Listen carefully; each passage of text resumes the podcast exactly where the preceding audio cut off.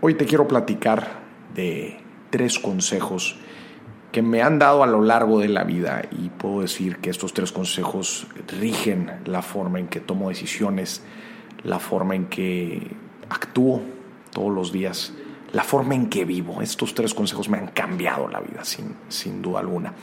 Y el primero es, la vida no es una carrera rápida, es un maratón. Y sabes, la diferencia entre una carrera rápida y un maratón es la consistencia. En una carrera rápida lo importante es la intensidad. Eh, el ritmo no importa tanto, lo que importa es el poder, la fuerza que le, que le imprimas en un tiempo, en un periodo corto. Un maratón, por lo contrario, lo que importa es la resistencia y consistencia de tu ritmo. Y el pensar esto en la vida me, ha transformado mucho porque, ¿verdad? Nosotros los seres humanos somos cortoplacistas por naturaleza. Entonces tomamos decisiones a corto plazo, buscando la satisfacción a corto plazo. Vemos también nuestra percepción del éxito. Eh, se involucra mucho también con el corto plazo. Creemos que nos va bien una sola vez y creemos que ya lo es todo, o perdemos o fracasamos una vez y creemos que se acabó todo. Y la verdad es que no.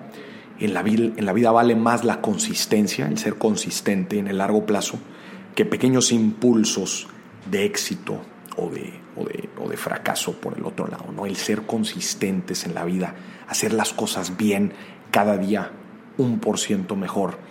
Creo que eso es una, un lema que, que me ha ayudado muchísimo en la vida.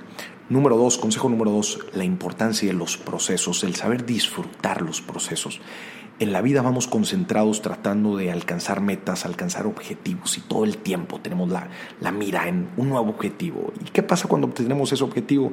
Pues después ya queremos otra cosa y luego otra cosa y luego otra cosa.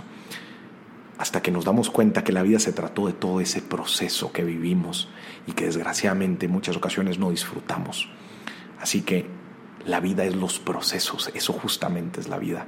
Saberlos disfrutar, saberlos aprovechar saberlos compartir con gente que queremos, con gente que nos aporta.